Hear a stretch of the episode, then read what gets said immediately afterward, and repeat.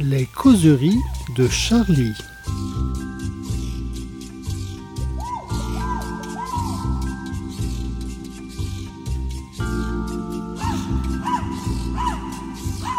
Eh bien, bonjour à toutes, bonjour à tous, bienvenue à nos causeries de Charlie, les causeries du mercredi, euh, qui seront consta- consacrées aujourd'hui sans doute à la santé mentale, avec trois, trois aspects les problèmes, euh, les problèmes en psychiatrie. Alors pour, pour se repérer sur la couverture, encore un problème de psychiatrie, c'est euh, Napoléon et Mélenchon qui, Mélenchon se, 3.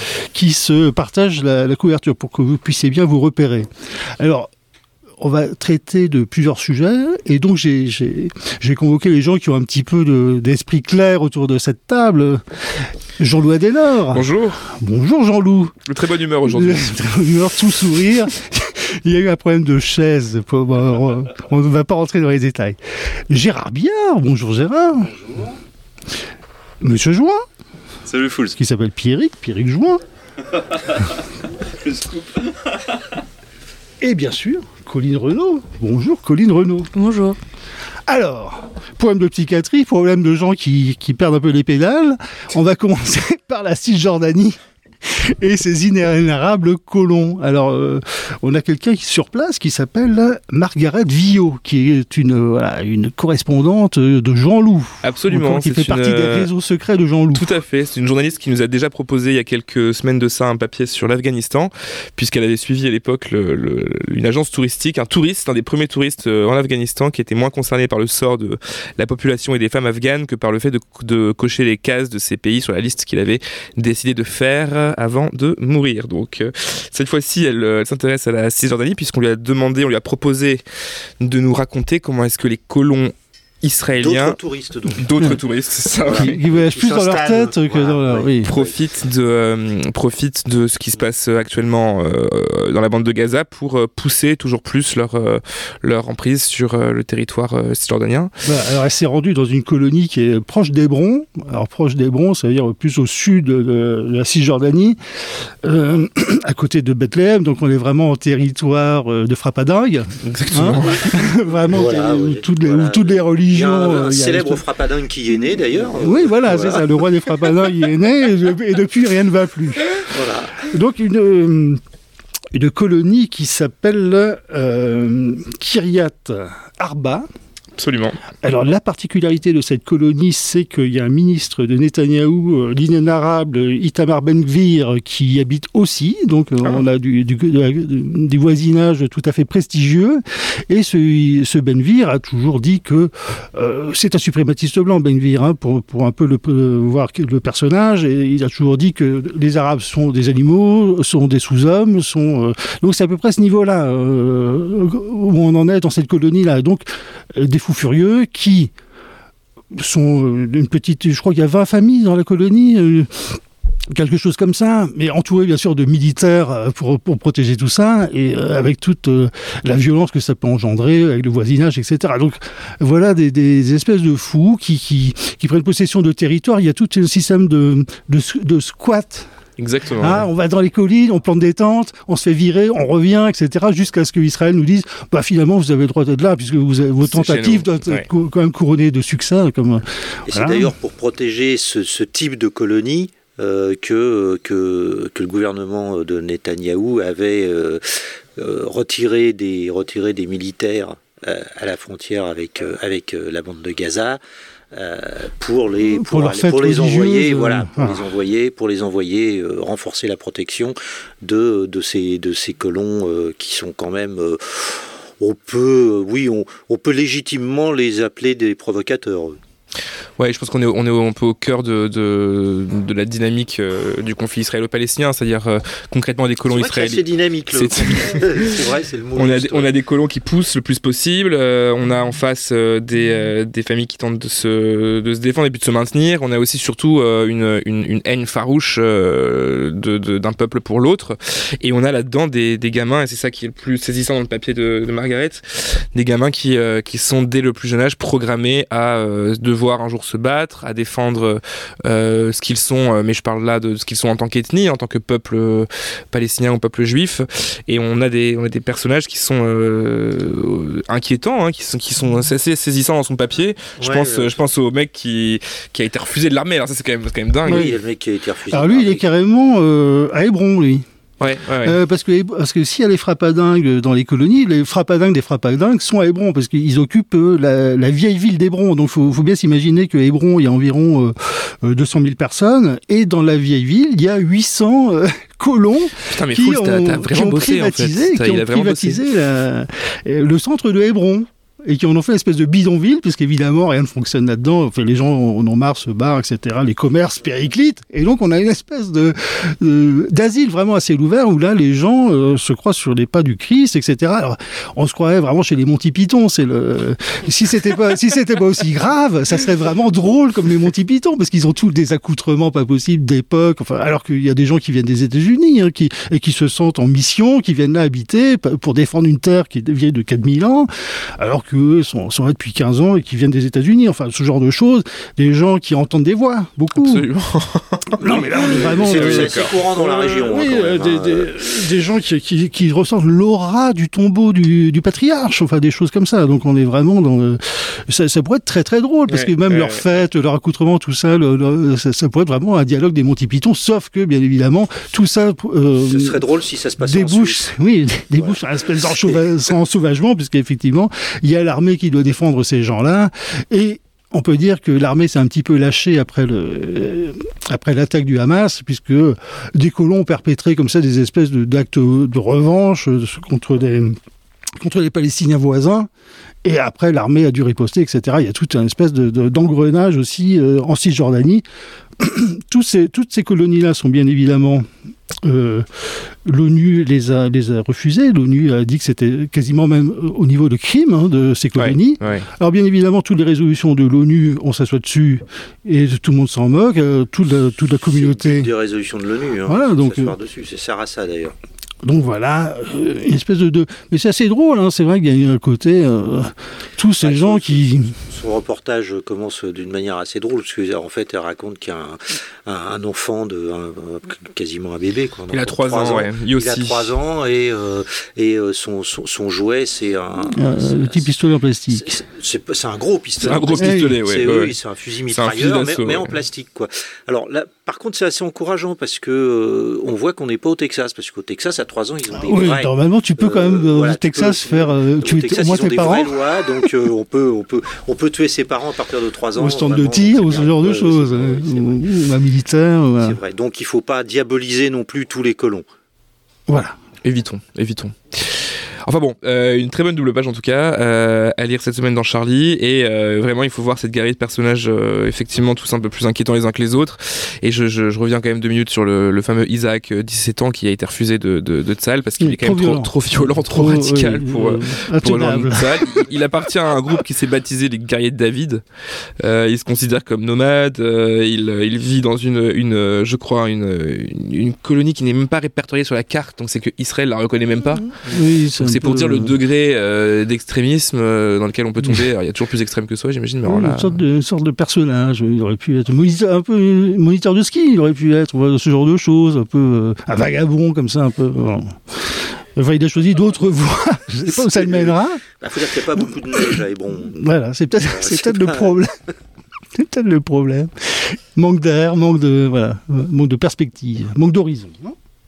Alors, pour changer de conversation, mais toujours en restant un petit peu dans, euh, bah, dans les gens qui, qui ont tendance euh, à sortir d'eux-mêmes, à péter un peu les plombs. De, de- on sait- toi, tu t'es rendu, Colline, à Melun.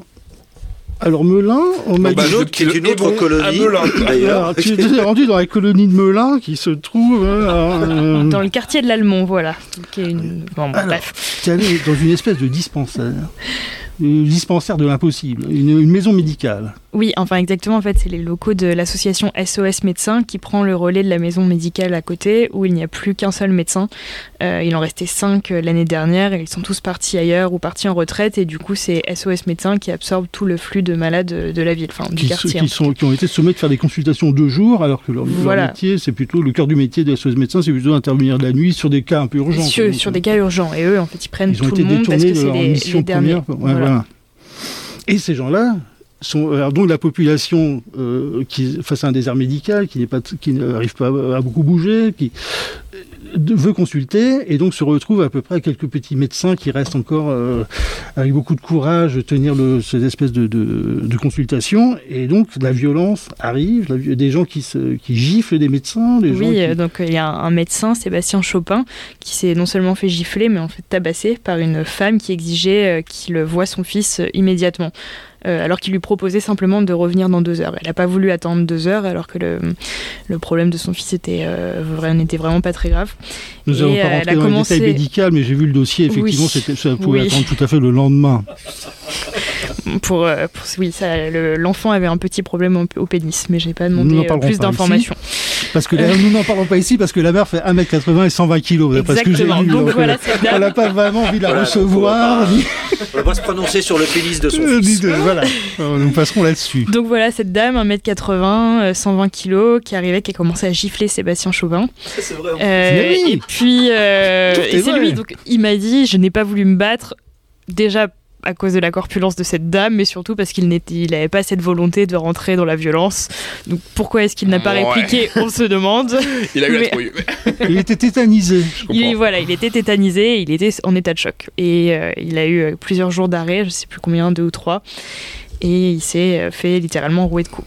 Mais ça devient monnaie courante. On a l'impression d'avoir un cas isolé, mais c'est quand même. euh, Oui, parce que- qui- Deux ou trois Notamment semaines plus tard, voilà, l'hôpital toujours à Melun, c'est euh, un cadre de santé qui s'est pris un coup de couteau par un, par un, passa- enfin, un patient euh, venu d'un autre hôpital qui s'est rendu dans le hall de, l'é- de, de l'établissement et qui a euh, poignardé un, un des cadres de santé qui tentait de le, de le maîtriser avec son couteau. Donc Voilà. voilà, toujours à Melun. euh, Donc, attaque au couteau à l'hôpital. voilà, c'est Voilà. ça. Il cherchait un prof d'histoire. Peut-être. Voilà. Bon, donc, Melun, alors maintenant j'ai retrouvé mes esprits, c'est en, c'est en Seine-et-Marne. C'est une colonie de Seine-et-Marne. Oui, et Alors, en je ne sais pas quel est le point de vue de l'ONU sur, euh, sur Melun, je ne sais pas Je si... crois que, je crois que c'est pas reconnu par euh, l'ONU. Oui, voilà, Les voilà. associations humanitaires. C'est les gens, les gens des collines qui viennent se, qui viennent se faire soigner. à l'hôpital de Melun. Bah, en tout cas, oui, euh, euh, la Seine-et-Marne est un des pires déserts médicaux, donc ce que j'ai appris en faisant ce, ce reportage, euh, juste avant Mayotte. Donc pour donner une Ah idée ouais. de l'offre de soins, Ah ouais. on a autant de- presque autant de difficultés à trouver un médecin à Mayotte qu'en Seine-et-Marne. Ils ont juste Euh, l'eau potable en plus. Mais ils ont l'eau potable, avec les crues, Avec ses crues. Voilà, grâce aux crues. grâce aux crues. Et puis tu me disais. Donc que- c'est c'est pas ce- cela qui explique la violence, mais en tout cas ça explique une tension, une tension et une urgence euh, de la part des patients à voir, à être pris, une angoisse en tout cas de ne, de ne pas pouvoir être soignés dans leur département. Donc forcément ça fait, ça crée une certaine tension. Problème que nous n'avons pas, nous Gérard, en Bretagne, où nous avons force druide et, et coupeur de feu pour s'occuper de nous. Absolument. Jamais malade. Alors, il y a aussi le, le- le côté Doctolib disait que le, le fait que l'ubérisation comme ça de la médecine avait fait que les gens euh, avaient l'impression de pouvoir avoir accès aux soins immédiatement, quoi, pour un moindre. euh, Il y avait ça aussi qui créait dans l'esprit Oui. des gens le, fait que le médecin était un peu dévalorisé. En même temps, euh, on peut avoir accès à lui et que c'est pas normal qu'il soit pas là quand on, a, on en a besoin. Il y a Oui, bah, de- il y, a- il y a deux choses en fait. Enfin, ce- que me disait Sébastien Chopin, le médecin, le médecin de Melun, c'est que à la fois il y avait Mais c'est un il y a courageux. une violence malgré ce que tu as essayé d'assumer tout à l'heure. Qui, qui continue de travailler d'ailleurs euh, dans ce quartier difficile. Voilà. Bon, et euh, il me parlait d'un pro- d'une défiance envers les institutions, parce qu'on a déjà parlé euh, dans ce même podcast du harcèlement des professeurs. Donc les professeurs se font euh, agresser. On a aussi vu euh, les euh, les maires qui euh, sont aussi la cible de violence. Et maintenant c'est les soignants. Donc on voit bien que ça concerne euh, beaucoup d'institutions. Et il me parlait aussi d'une forme de consumérisme où les les soignants, les les patients viennent veulent être pris en charge tout de suite maintenant, et parce que sur Doctolib ils prennent un rendez-vous et sont pris le jour même par n'importe qui. Et ça explique aussi cette, cette exigence d'être pris en charge sur le champ. Bien. Alors voilà, c'était en direct de Melun. Alors maintenant, nous allons nous rendre dans les territoires un petit peu plus, euh, plus inconnus, avec Juin, alors toi, Jouin, tu, tu as été un peu euh, sur l'île de c'est Frenchy Shore. C'est une émission de télévision. Alors c'est un petit peu un saut qualitatif dans l'univers du de la télé-réalité qui nous avait déjà offert pas mal de choses euh, intéressantes. Mais là, on passe un cap. Alors tu peux nous en dire un peu, euh, puisqu'on connaissait l'île de la tentation avec des, des, gens avec des beaux corps qui visiblement étaient heureux d'être ensemble. Et là, je crois qu'on est un peu là-dessus, mais les, corps sont moins beaux, mais la tentation est plus forte, non? Parce que j'ai retenu. Alors c'est cinq mecs et cinq nanas qui ont été filmés. En fait, tu le dis pas comme ça, mais je laisserai les gens le lire euh, comment tu les qualifies. filmé au Cap euh, l'été dernier. Donc, euh, le concept de l'émission, c'est qu'ils viennent passer un mois de vacances et c'est tout. Un mois de vacances Oui. Donc ils, donc, ils sont enfermés dans une villa euh, non, ils sont pas enfermés. tu veux dire qu'ils sont en liberté Ouais, ils peuvent sortir quand ils veulent en fait. Alors à des moments, l'émission, les envoie travailler, alors on se dit ah, putain, génial, ils vont les mettre au boulot, c'est branleurs. Et en fait, euh, ils vont juste foutre un peu le bordel chez des restaurateurs et c'est tout, il n'y a, pas de, a pas de conséquences quoi. Voilà.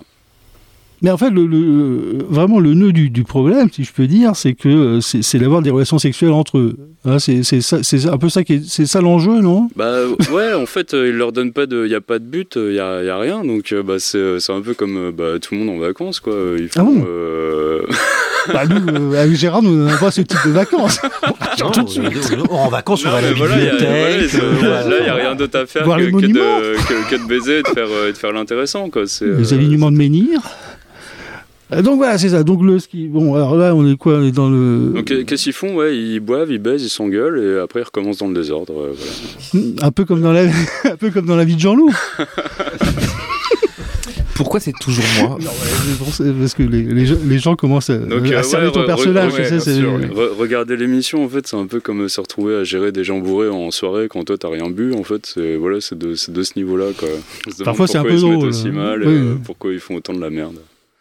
C'est vrai qu'ils sont assez, ils sont assez étonnants. Ah, je, suis un peu obligé d'intervenir parce que je reçois des messages qui me, qui me forcent à, prendre la parole pour dire qu'évidemment c'est une télé-réalité qui est inspirée d'une télé-réalité anglo-saxonne qui s'appelle Jersey Shore, peut-être le, le, préciser. Parce qu'évidemment les anglo-saxons ont toujours fait plus trash avant nous, n'est-ce pas? Et on me demande de dire que la France est choquée parce qu'on serait prude. Est-ce que c'est vrai? Est-ce que tu t'es senti prude? Mais là, ouais, c'est même pas. Enfin, là, ça, nous a vendu comme un truc trash, mais c'est même pas assez trash en fait. Ça pourrait être 100 fois pire, quoi. Il pourrait y avoir euh, un trisomique, euh, un frère, une soeur incestueuse, il pourrait y avoir. Enfin, tu vois, euh, que ce ah, soit des un cancéreux en phase terminale. C'est juste la première saison, un peu de patience. Toi, tu vas être contacté. J'ai vu que trois épisodes. Peux leur envoyer une petite note de tes idées. Non, je sais pas, non, c'est pas assez pire, ça pourrait être pire. En tout cas, c'est assez étonnant. Et puis, ce qui est assez drôle, c'est que la ministre s'est même euh, fendue d'un petit commentaire là-dessus en disant qu'il fallait faire attention pour les jeunes, parce qu'en fait, c'est de, euh, de, la culture. Ah oui? Rima, Rima Abdul Malak, qui, qui, qui, a dit que c'était une émission qui pouvait avoir des conséquences sur la jeunesse, en ce sens qu'ils peuvent la regarder, parce que c'est très difficile d'y avoir accès, mais on peut y avoir accès par TikTok, en fait, parce qu'il y, a des, y a des streamers de ça. Moi, j'ai trouvé un nouveau métier, c'est les gens qui regardent la, qui regardent la série et qui la commentent. Donc, ils la commentent sur TikTok. Et donc, les gars ont des casques et puis ils regardent les, les images et ils disent Oh Oh là Oh et où c'est vachement bien le jeune. Hein. Non, parce que j'ai regardé un petit moment, il n'y a jamais eu une phrase, mais il y avait quand même. Donc, l'émotion, quoi. Donc on peut voir, comme le gars regarde son écran en commentant le truc, on peut voir par-dessus son épaule quasiment le l'émission, quoi. Et donc c'est une manière de pouvoir regarder euh, tout ça euh, doublement voyeur. C'est assez facile d'avoir gratos parce qu'en fait, euh, si tu ah, les codes. Ouais, si t'as Amazon, tu peux t'inscrire à Amazon Prime pour un mois gratuit, donc tu as accès à Amazon à Prime Vidéo. Alors nous sur prenons Tu peux cliquer sur euh, la plateforme Paramount et on t'offre une semaine, donc tu peux mater tous les Il faut que tu renseignes des choses quand même euh, bah, pas grand chose, il suffit d'une adresse mail en fait. C'est sur Paramount ça. Carrément. La vache. Eh oui, la Paramount qui nous a tant fait rêver. Il n'y a, a, pas de sénateur qui s'est exprimé sur euh, l'émission? Non, je crois que les sénateurs sont un petit peu en retrait ces temps-ci. Ils sont un petit peu en, cure. Ils se sont, oui, ils étaient beaucoup drogués. Ils se sont bien, bien lâchés sur notamment les, la loi. Ils sont en désintox là, non? Oui, je crois qu'ils sont en repos parce qu'ils se sont, euh, ils, étaient bien désinhibés, ils se sont bien lâchés sur la loi immigration. J'en fais d'ailleurs la page 2, si vous, avez, si vous aimez bien les beaux dessins, les dessins en liberté. Les beaux corps Voilà, les beaux corps. Donc en page 2, donc bon, là on s'égare un peu, on va dans tous les sens. Et puis Jean-Loup, il, il s'endort. Il, je m'endors pas, je te regarde faire. Je regarde avec Voilà, d'un air un peu, un peu navré, non Comment toi qui le connais, tu dirais quoi Somnolent. Moi, je dirais Donc il est peut-être temps d'aller coucher Jean-Loup et de, de le rendre, de nous dire à la semaine prochaine alors Jean-Loup. À la semaine prochaine. Avec plus d'allant. Avec plus d'allant. Ouais. Bonne, eh bien, bonne semaine à tous. Au revoir. Prochaine.